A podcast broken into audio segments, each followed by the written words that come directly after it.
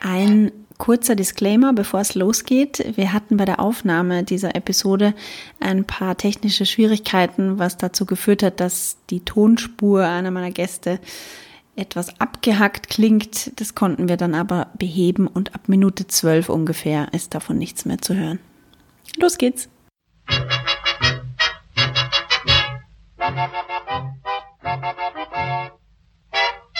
Bredocast. Wir erforschen was mit Medien. Ja, es ist wieder der Bredocast, der Podcast aus dem Leibniz-Institut für Medienforschung in Hamburg mit mir, Johanna Seebauer, und heute sprechen wir über Pornoplattformen. Diese Plattformen sind letztendlich ein Medium wie jedes andere auch, das es verdient, erforscht zu werden. Ganz besonders dann, wenn es um medienrechtliche Forschung geht. So denken Valerie Rhein und Martin Pferdmann, die heute bei mir zu Gast sind, und sie sagen, dass wir in diesem Bereich der Forschung noch einiges an Nachholbedarf haben. Herzlich willkommen, ihr zwei. Hallo, vielen Dank. So, ich stelle euch kurz vor, Valerie, du bist äh, Juristin, assoziierte Forscherin am HBI und forscht im Bereich Media Governance und öffentliches Recht, bist aber eigentlich offiziell, äh, ist dein Projekt, in dem du aktuell arbeitest, angesiedelt nicht bei uns, sondern am äh, Bayerischen äh, Institut für digitale Transformation, genau. Genau, der Vollständigkeit und, halber erwähnen wir das an dieser genau. Stelle. Auch der Vollständigkeit halber. Ähm, ich bin Juristin und auch Kommunikationswissenschaftlerin. Genau. Richtig, die perfekte Mischung, um am HBI hier voll durchzustarten eigentlich. Wir werden sehen. genau, du bist da auch PhD-Kandidatin und ähm, Mitglied, ehrenamtliches Mitglied im, im Verein Netzformer, im Verein für feministische Netzpolitik. Das wollen ja, wir genau. hier auch nicht unerwähnt lassen. Martin, du bist ebenfalls Jurist und forscht im Bereich Content Moderation und Völkerrecht bei uns am HBI und schreibst auch gerade an deiner Doktorarbeit. Und bist zusätzlich an einem graduierten Kolleg mit dem Namen Das Recht und seine Lehre in der digitalen Transformation heißt das an der Uni Hamburg, genau. Wenn man sich äh, so Statistiken ansieht mit den meist geklickten Websites der Welt, dann sind da meistens zumindest eine Pornoseite ist da unter den, unter den Top Ten dabei. Das ist jetzt vielleicht in, in, auf den ersten Blick nicht überraschend. Was allerdings sehr überraschend ist, ist, dass diese Plattformen, die anscheinend eine so große Rolle spielen, zumindest statistisch, äh, dass diese Plattformen in den Debatten über Plattformregulierung, wie wir sie heute an jeder Ecke führen, meistens nicht vorkommen. Und da sagt ihr beide, das kann so nicht weitergehen und da, da ist Aufholbedarf. Wann ist euch zum ersten Mal bewusst geworden, dass das ein Problem ist? Und was hat euch dann dazu bewogen, dass ihr ähm, da weiter dran forscht? Also bewusst geworden ist uns das Problem spätestens im Winter vergangenen Jahres, als ähm, auf der Plattform Pornhub, die eben auch eine Pornografie-Seite bzw eine Plattform, auf der User-Generated Content Pornografie hochgeladen werden kann und angeschaut werden kann, ähm, wurden knapp 80 Prozent der Inhalte gelöscht. Ähm, aufgrund eines Berichtes aus der New York Times, ähm, der beschrieben hatte, dass ähm, Missbrauchsmaterial, also Material von dokumentierten Kindesmissbrauchs, auf Pornhub vorhanden ist ähm, und dadurch mehrere Folgewirkungen ausgelöst worden sind. Und eine war, dass sehr viele Inhalte gelöscht wurden. Das Ganze wurde dann aber in der Fachcommunity rund um Plattform Governance kaum diskutiert, beziehungsweise uns ist aufgefallen, dass es eigentlich gar nicht besprochen worden ist und dass das eben in einem krassen Missverhältnis zu anderen Fällen steht, die ja mit sehr hoher politischer Brisanz aufgeladen sind, beispielsweise wie das Banning von Trump, von äh, Facebook und Co. Ich würde sagen, da ist uns das besonders aufgefallen. Ähm, wenn wir jetzt in dieses Thema einsteigen, vielleicht können wir das das so ein bisschen abgrenzen, das Thema. Also wenn wir über Porno-Plattformen reden, worüber reden wir denn da genau und worüber reden wir nicht? Also ich weiß, Juristinnen und Juristen haben immer für vieles so eine exakte Definition. Gibt es denn für Porno-Plattformen eine juristische Definition? Oder in welches also juristische Fass würde das reinfallen? Ähm, man kann sich auf jeden Fall eine konstruieren. Ähm, vor allen Dingen taucht ja Pornografie sozusagen als im, als Begriff im juristischen Kontext im Jugendschutz auf. Und da gibt es auch Definitionen, die sind aber jetzt für unseren Zugriff und was wir so spannend finden, gar nicht so wichtig. Also natürlich ist, ähm, ist klar, dass es sozusagen um Inhalte geht, die dazu dienen, sexuelle Erregung hervorzurufen und häufig sexuelle Handlungen darstellen. Ähm, das ist sozusagen, das, das würde ich sagen, reicht für uns fast schon als Arbeitsdefinition. Ähm, die juristischen Feinheiten, wenn es dann darum geht, dass es bestimmte Straftatbestände geht, äh, um bestimmte Straftatbestände gibt, in denen an Pornografie angeknüpft wird, die ist dann fein ziselierter und ähm, so, aber die ist, glaube ich, für unser Gespräch heute gar nicht so wichtig. Für uns ist erstmal das, was ich gesagt habe, glaube ich, als Überbegriff jetzt äh, reicht das. Aber in der Debatte um Plattformregulierung, da würden dann wahrscheinlich so äh, Plattformen wie Pornhub und YouPorn ähm, reinfallen, wo auch User selbstständig Videos hochladen können. Ähm, allerdings, man würde da jetzt wahrscheinlich nicht an der Webseite einer Pornoproduktionsfirma reinfallen, die ausschließlich ihre eigenen äh, Filme hochlädt. Ist das so richtig? Ja, ich würde sagen, ähm, diese Seiten wie Pornhub und YouPorn und Xhamster und Co. haben ja genau diese, diesen Aspekt zusätzlich, dass eben nicht nur ein professioneller Produzent, eine professionelle Produzentin ähm, diese Videos hochladen kann, sondern dass es eben auch eine Beteiligung von einer Community gibt auf verschiedenen Ebenen, die eben eigene Inhalte hochladen kann, Inhalte runterladen kann. Also quasi diesen Aspekt der Beteiligung mehrerer Personen und nicht nur quasi das Anbieten gewisser Inhalte. Kann man sagen, das ist Pornhub ist das YouPorn für Pornografie, äh, das YouTube für Pornografie? Ja, auf jeden Fall. Also es ist vielleicht ist YouTube verhältnismäßig noch ein etwas größerer Monopolist und es gibt noch mehr Wettbewerber bei Pornhub. Das würde ich jetzt nicht so ähm, 100% gleich sehen unbedingt, aber ähm, das Unternehmen, das hinter Pornhub steht und äh, generell die sozusagen die großen, äh, die, diese großen äh, YouTube-artigen Seiten, aber halt für Pornos, ähm, haben auf jeden Fall eine jeweils dann erhebliche ähm, Marktanteile und sind natürlich, darauf kommen wir dann wahrscheinlich auch gleich, dadurch auch einfach extreme Gefahrenquellen, weil dadurch, dass äh, hier noch an von der Qualität her und auch, falls mal was dahin gelangt, was da vielleicht nicht hin sollte, äh, auch von der von der Eingriffsintensität her nochmal eine andere ähm, Situation besteht als jetzt auf YouTube. Ne? Und welche Gefahrensituationen ergeben sich denn konkret? Was seht ihr da problematisch aus einer juristischen Perspektive? Vielleicht direkt, weil ich es gerade schon so angeschnitten hatte. Ähm, äh, natürlich, Val Valerie sprach ja eben auch schon darüber, dass ähm, dokumentierter Kindesmissbrauch eine große Rolle spielt. Ähm, sicherlich genau.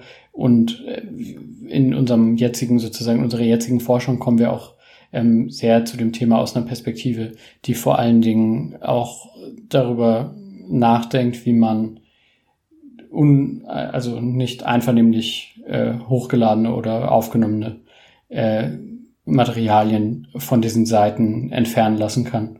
Und das, dieses, da kann man non-consensual Porn sagen oder so im politischen Diskurs kann man vielleicht auch schon von digitaler Gewalt sprechen, aber jedenfalls diese Art äh, von Inhalten sind natürlich besonders äh, relevant, wenn es jetzt darum geht, wie auf diesen Plattformen Inhalte zugelassen oder auch entfernt werden. Und das sind ja aber auch Themen, die auf andere, wenn sie sich auf andere Plattformen wie Facebook oder Twitter und so weiter beziehen, dass das schon in den Plattformregulierungsdebatten immer wieder diskutiert wird, oder? Also das Stichwort Hass im Netz und so weiter. War, woran liegt es, dass man die Porno-Plattformen immer außen vor lässt? Ähm, das ist eine gute Frage, die wir uns auch selber anfänglich gestellt haben. Und so eine richtig sachliche Antwort haben wir da nicht finden können. Wir haben uns mit mehreren ForscherInnen auch international unterhalten, ähm, denen quasi Ähnliches aufgefallen ist wie uns, dass es eben ein extremes Missverhältnis gibt zwischen der nicht, äh, nicht Debatte um Pornografieplattformen und dem bei sozialen Netzwerken beispielsweise im Diskurs schon vorhanden ist. Und ähm, oft haben wir herausgehört, dass das einfach ähm, vielleicht zwei Ebenen hat, dass das nicht diskutiert wird. Einerseits, äh, dass nach wie vor so ein Stigma um diesen Plattformen herum schwirrt, also dass, dass man irgendwie sich lieber dieser Thematik nicht annimmt. Und das nächste ist, was wir vielleicht auch ähm, selbst in unserer eigenen Arbeit zu Pornografie-Plattformen festgestellt haben, dass das einfach eine super viele vielschichtige Problematik ist oder ähm, sehr, also diese ganze Plattform-Governance oder Plattformstrukturierung von Pornografie-Seiten einfach so viele Dimensionen und politische Zündstoffe in sich aufweist, mhm. dass es sehr schwierig ist, darin überhaupt ähm, richtige Ankerpunkte zu finden, in denen man sagen kann, das ist jetzt das einzige Thema, was gerade zentral wäre oder ähm, das ist jetzt ähm, quasi kann man jetzt einfach so sagen, so formulieren, ohne die Befürchtung einzugehen, dass man gleich politisch wieder einen krassen Fehltritt irgendwie vollzieht. Ich glaube, das könnte ähm, könnten Aspekte sein, warum es nicht bislang nicht so sehr thematisiert ist. Wie, wie würde so ein Fehltritt aussehen? Wie kannst du das ein bisschen beschreiben? Mit einem Beispiel vielleicht? Ja, also als Fehltritt würde ich Beispiel bezeichnen, dass man AkteurInnen in dem ganzen Diskurs falsch einschätzt, beziehungsweise mhm. nicht in dem ganzen Diskurs, sondern in dem ganzen Geschehen. Also wir hatten ja irgendwie anfänglich darauf hingewiesen, dass es zum Beispiel diesen New York Times Bericht gegeben hat, der auslöste, dass ähm, diese extremen Löschungen auf Pornhub als ein Beispiel vorgenommen worden sind. Ähm, und bei, bei eben allen AkteurInnen, die auf diesen Gegenstand einwirken, habe ich den Eindruck, bislang, dass ähm, viele politische Interessen oder Anliegen damit verfolgt werden. Also es gibt zum Beispiel in Nordamerika auch eine große Petition, die ähm, auch Pornografieplattformen zum Gegenstand hat, die aber von einer Organisation betrieben wird, die christlichen Fundamentalistinnen sehr nahe steht. Das heißt, im Grunde ähm, unterstützen sie Anliegen, die ähm, in Teilen vielleicht mit dem übereinstimmen, was wir jetzt sagen würden in puncto, es muss ein größerer Opferschutz oder ähm, Plattformen müssen anders ausgestaltet werden, um einerseits Opferschutz zu gewährleisten, andererseits den Zugang für SexarbeiterInnen. Und gleichzeitig macht man sich dann schnell mit Positionen gemein, die man gar nicht innehaben möchte. Mhm. Und das wäre dann zum Beispiel ein solcher Fehltritt, würde ich sagen. Und da muss man ähm, sehr abgrenzungssensibel sein.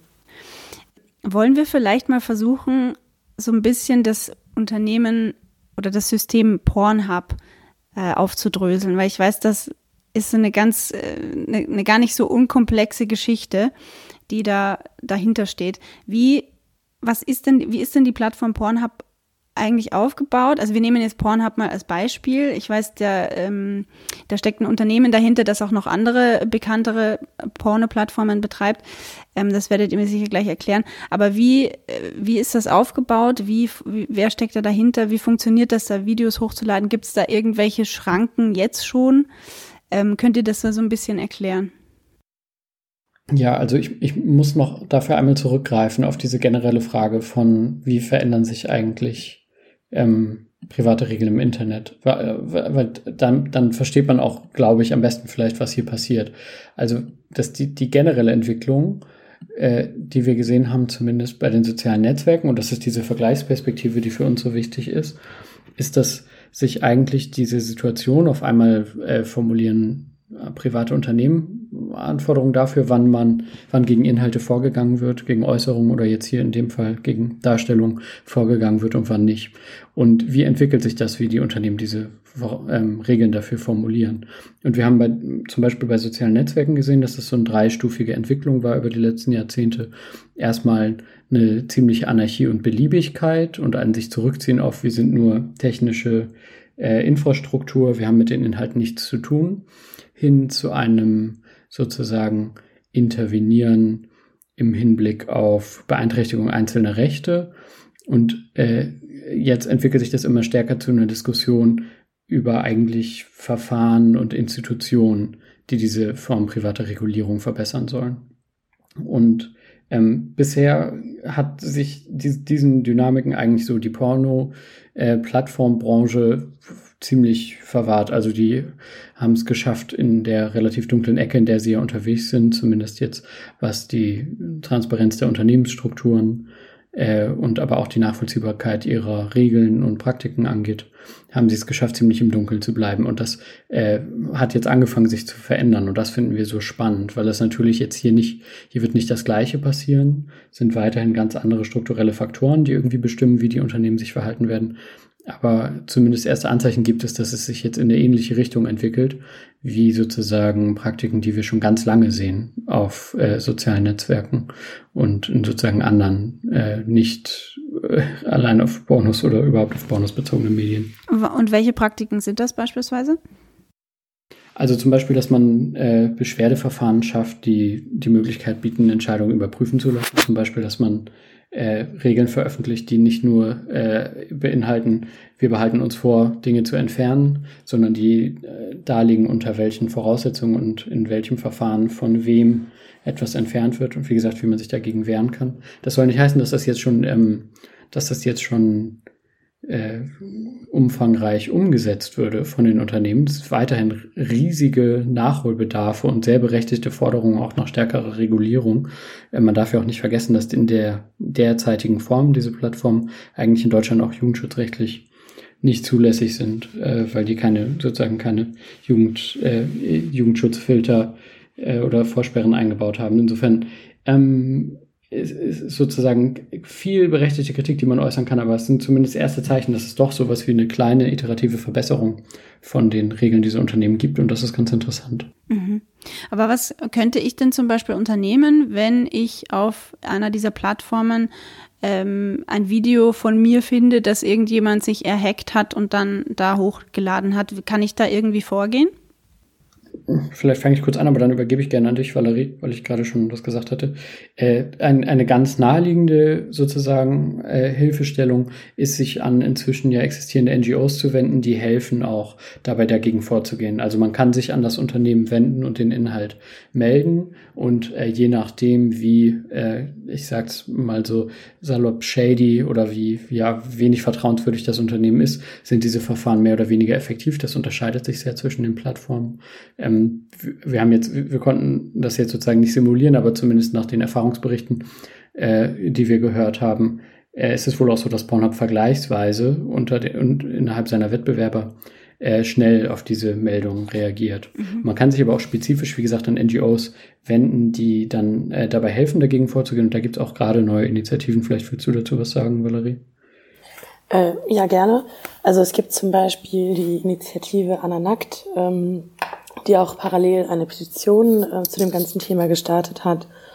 Ähm, und die unterstützen einen mit, mit quasi Richtlinien oder nein, mit Vorschlägen oder Anleitungen, wie man eben bestmöglich dagegen vorgeht. Und da gibt es auch relativ ausgewiesen unterschiedliche Schritte, die man da ergreifen kann. Ähm, und was sie aber auch machen in ihrer Initiative beziehungsweise NGO ist, dass sie aufzeigen, was gerade alles nicht funktioniert, weil Plattformen in gewisserlei Hinsicht, also Plattformen mit pornografischen Inhalten, ähm, gesetzlich so noch nicht erfasst sind, wie das zum Beispiel andere Plattformen wie YouTube sind. Also ähm, aufgezeigt wird immer ähm, die Problematik, dass sie eben, oder das, was wir kennen, ist, dass ähm, die normalen ähm, Verfahren, die man einleiten könnte, eben auch auf dem öffentlichen Weg beispielsweise eben eine Anzeige zu stellen und dann äh, quasi ähm, das in Gang zu setzen, dass man eben ein ganz normales polizeiliches Verfahren äh, vornimmt, scheitert häufig daran, dass man ähm, irgendwie gar keine Ansprechpartner im Inland hat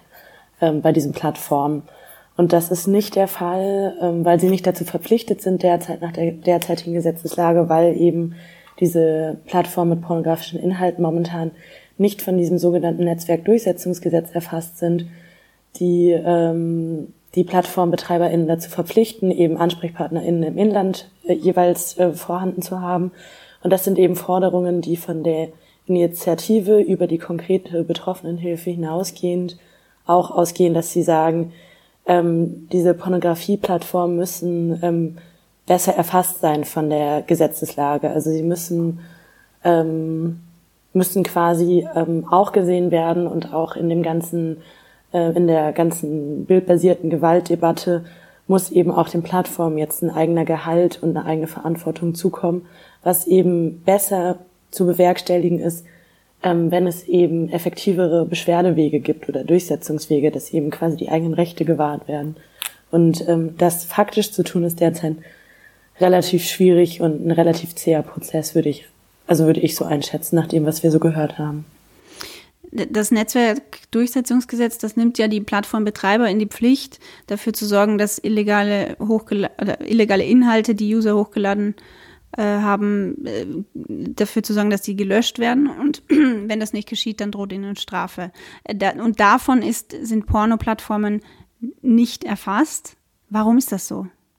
Ja, das Netzwerkdurchsetzungsgesetz knüpft halt an soziale Netzwerke an und soziale Netzwerke sind dann legal definiert im Gesetz auf äh, Seiten, die zwei Millionen registrierte Nutzer im Inland haben und die sozusagen darauf äh, dazu bestimmt sind, dass man alle möglichen Inhalte teilen kann. Das heißt hier quasi so eine Art thematische Eingrenzung äh, könnte schon dem entgegenstehen, dass sie erfasst sind. Jedenfalls wird bei den meisten auch die Grenze mit den registrierten Nutzern nicht genommen sein. Und wie gesagt, das sind dann auch äh, nicht wohl eher nicht beliebige Inhalte, die hier hochgeladen werden können, sondern spezifische.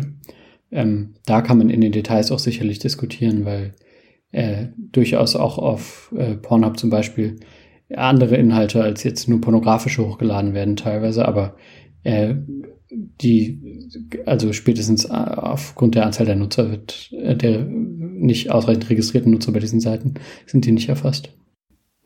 Ich würde gerne noch ein bisschen mehr über die Plattform Pornhub sprechen, damit man auch so ein bisschen ein besseres Bild dafür bekommt, wie die auch so arbeiten. Also wer, ähm, wenn da User äh, und Userinnen ihre, ihr Material hochladen, was geschieht denn da zuerst damit? Guckt sich das jemand an, bevor das dann online geht? Oder wird da einfach alles rausgeblasen, was halt reinkommt? Ähm, also es gibt, also wir können jetzt nur auf das zurückgreifen, was Pornhub von sich selbst erzählt. Ob das tatsächlich so ist, ähm, können wir so natürlich nicht überprüfen, weil eine ziemlich große Intransparenz vorliegt.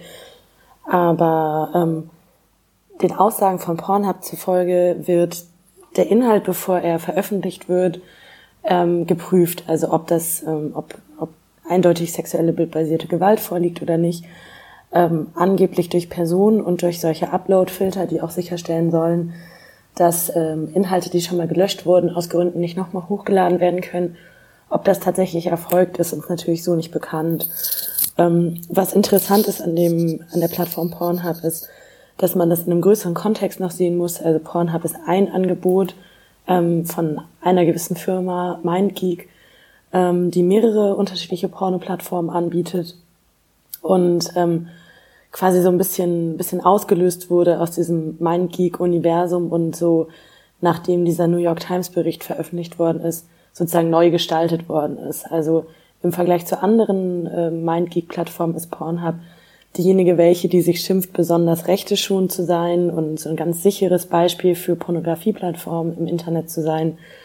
Und genau, eben solche unterschiedlichen Mechanismen für den für die Inhaltskontrolle vorhält, ähm, gewisse Content Moderation Standards, Standards ähm, hat angeblich, wir wissen es nicht genau, und ähm, versucht quasi ein Umfeld zu schaffen, in dem man ähm, sexuelle Inhalte ähm, konsumieren, rezipieren kann, äh, hochladen kann, ohne dass daraus eine besondere Gefahr herausginge, mhm. sozusagen. Und das ist natürlich auch total absurd, ne? Gerade das, was Valerie erwähnt hat, dass Pornhub quasi sich vergleicht dann mit den, mit sozusagen sozialen Netzwerken, die eine ganz andere Gefährdungslage auch einfach haben, was bestimmte persönlichkeitsrechtsverletzende Inhalte angeht und sagt, wir sind ja die einzigen, bei denen jetzt eine Verifizierungspflicht zum Beispiel besteht und deshalb sind wir jetzt die sicherste aller, das sicherste aller Angebote. Das ist, dieser Vergleich ist natürlich an sich total absurd, weil sie natürlich auch ganz andere Gefahren schaffen und deswegen dann auch äh, sinnvollerweise äh, mehr tun müssen, um, um sozusagen ja, ja. Äh, diese Gefahren einzugrenzen. Und ähm, gut, angenommen, das ist, das stimmt so, wie, wie Pornhub das äh, von sich selbst behauptet, dass sie irgendwelche Filter da laufen haben, die ähm, Missbrauch erkennt oder äh, gewaltvolle Inhalte erkennt und dann äh, sofort rausnimmt aus der Plattform.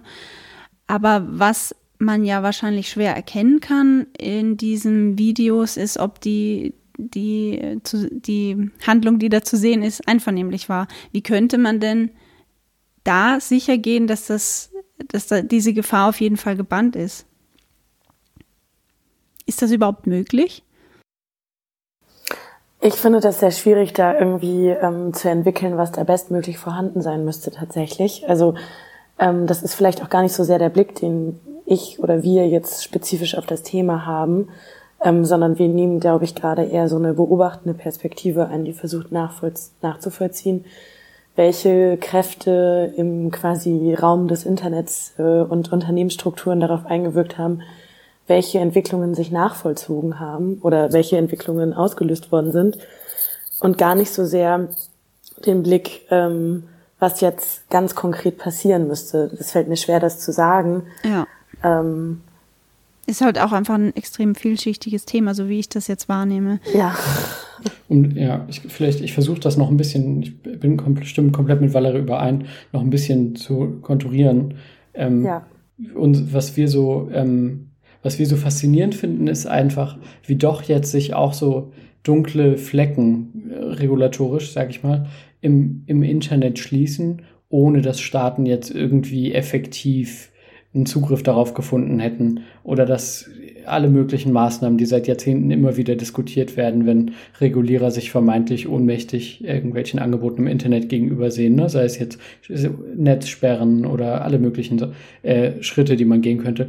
Das alles ist jetzt eigentlich nicht das, was dazu geführt hat, dass jetzt diese kleine Veränderung zumindest eingetreten ist, die ja immerhin immerhin eine ist, in einem, wie gesagt, in einem Umfeld, wo nicht viel passiert ist, sondern das sind letztlich Kreditkartenfirmen gewesen, die hier auf einmal die Schrauben angezogen haben mhm. und dazu beigetragen haben, dass wir jetzt da graduelle Verbesserungen sehen. Und ob man jetzt dieses Involvement von Zahlungsdienstleistern, die auch keine nachvollziehbaren Regeln dafür haben, unter welchen Voraussetzungen sie wann solche Schritte ergreifen, äh, ob wir die dann noch wieder gut finden oder nicht, ist nochmal eine andere Frage. Aber einfach, wie sich hier verschiebt, was eigentlich, ähm, was, was eigentlich reguliert wird und von wem, ist für uns sehr interessant. Mhm.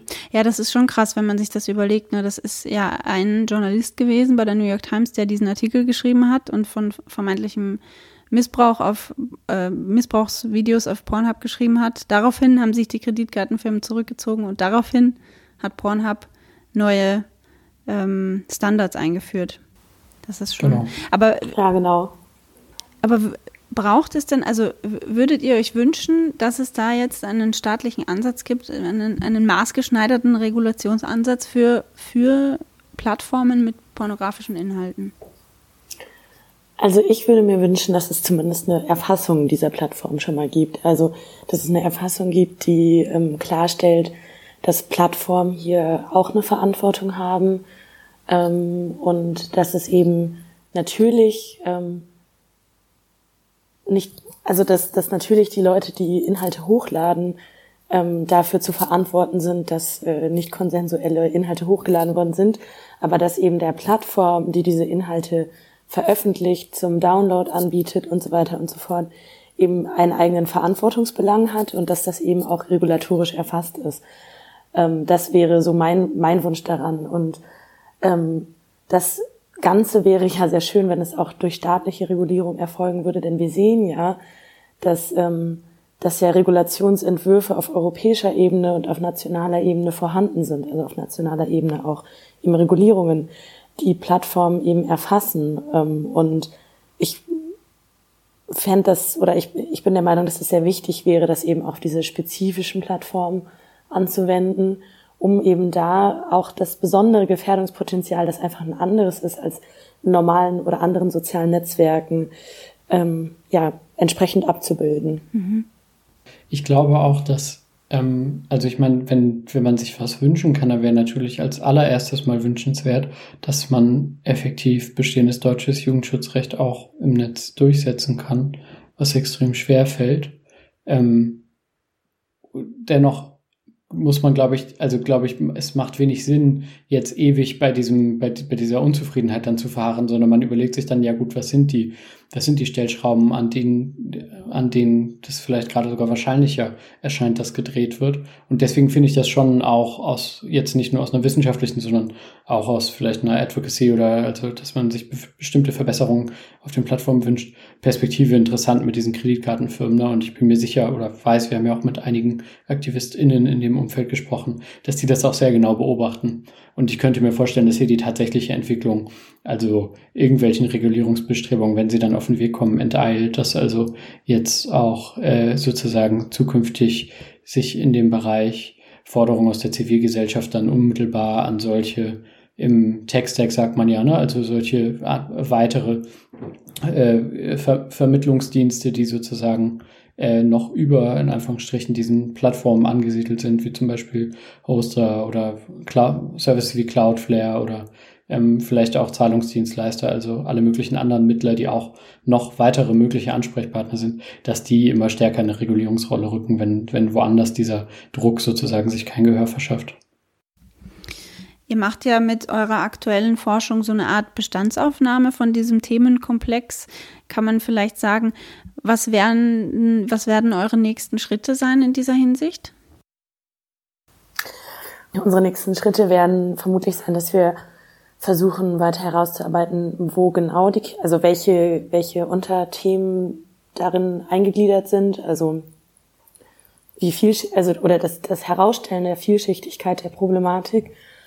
Und dann werden wir sicherlich gucken, was wir damit dann weitermachen können, also in welche Richtungen ähm, wir da, da weiter ansetzen können, ähm, was für Entwicklungen sich weiterhin abzeichnen und die weiterhin beobachten und äh, sicher, so wie wir das jetzt auch machen, viele in Kontakt stehen mit Personen, die ähm, in unterschiedlichen Rollen in der ganzen Thematik involviert sind. Also eben beisp beispielsweise die angesprochenen AktivistInnen, ähm, aber auch ähm, eben auf regulatorischer Ebene.